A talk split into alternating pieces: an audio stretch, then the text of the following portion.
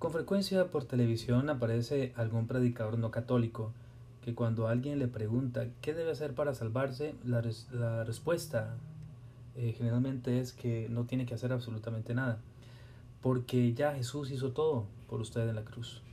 Además le ayuda a hacer una breve oración, algo así como, hermano, diga conmigo, Jesús, yo te acepto en mi corazón, me entrego a ti, te doy gracias porque me has salvado.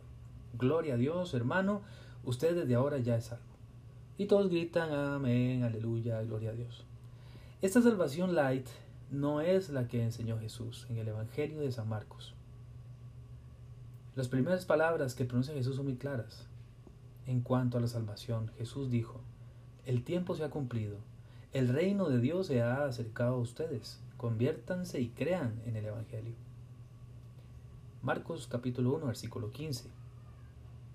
Expresamente Jesús indica que para ingresar en el reino, para salvarse, primero hay que convertirse y creer en el Evangelio. Jesús pide una respuesta práctica de fe.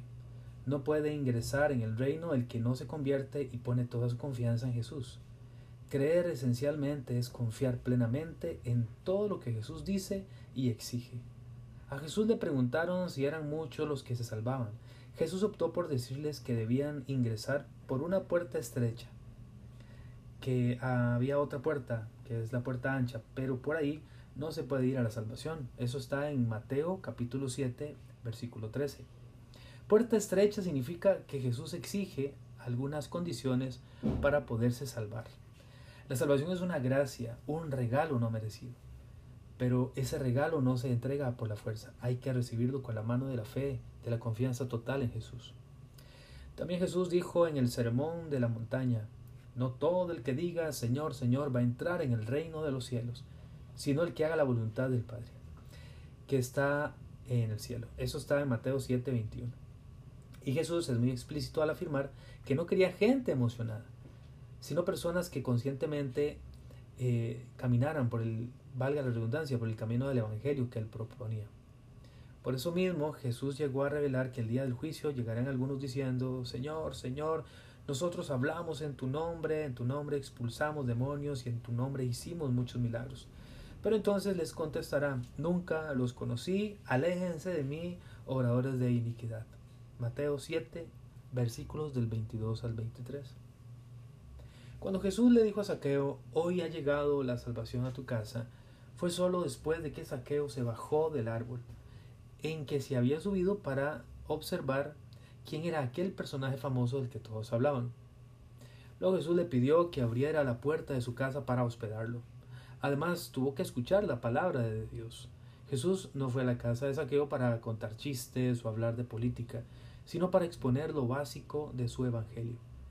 Cuando se puso de pie, Saqueo no fue para hacer un brindis de bienvenida, sino para hacer una confesión pública de sus pecados.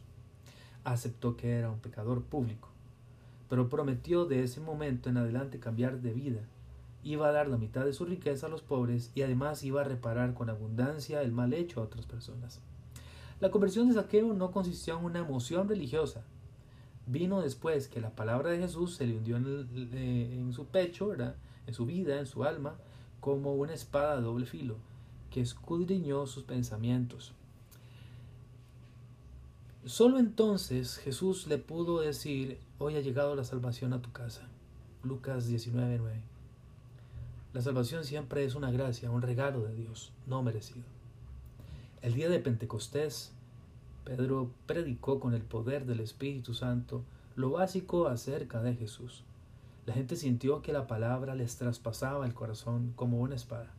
Se pusieron a llorar y gritaban, ¿qué debemos hacer? Pedro no les dijo, Ustedes no tienen que hacer nada. Ya Jesús lo hizo todo en la cruz. Pedro, por el contrario, les dijo lo que había aprendido de Jesús. Pedro les gritó, conviértanse y que cada uno de ustedes vaya a bautizarse en nombre de Jesucristo para perdón de sus pecados y recibirán el don del Espíritu Santo. Pedro les expuso un proceso para recibir la salvación de Jesús. Les ofrecía con su muerte y resurrección. La salvación siempre es una gracia, un regalo no merecido, pero ese regalo no se nos impone por la fuerza. Se nos pide aceptarlo por medio del arrepentimiento de nuestros pecados, de nuestra fe total en Jesús como nuestro Señor Salvador. No es una emoción religiosa, perdón, eh, nada más, sino que es un serio proceso de conversión, de aceptación total del Evangelio de Jesús.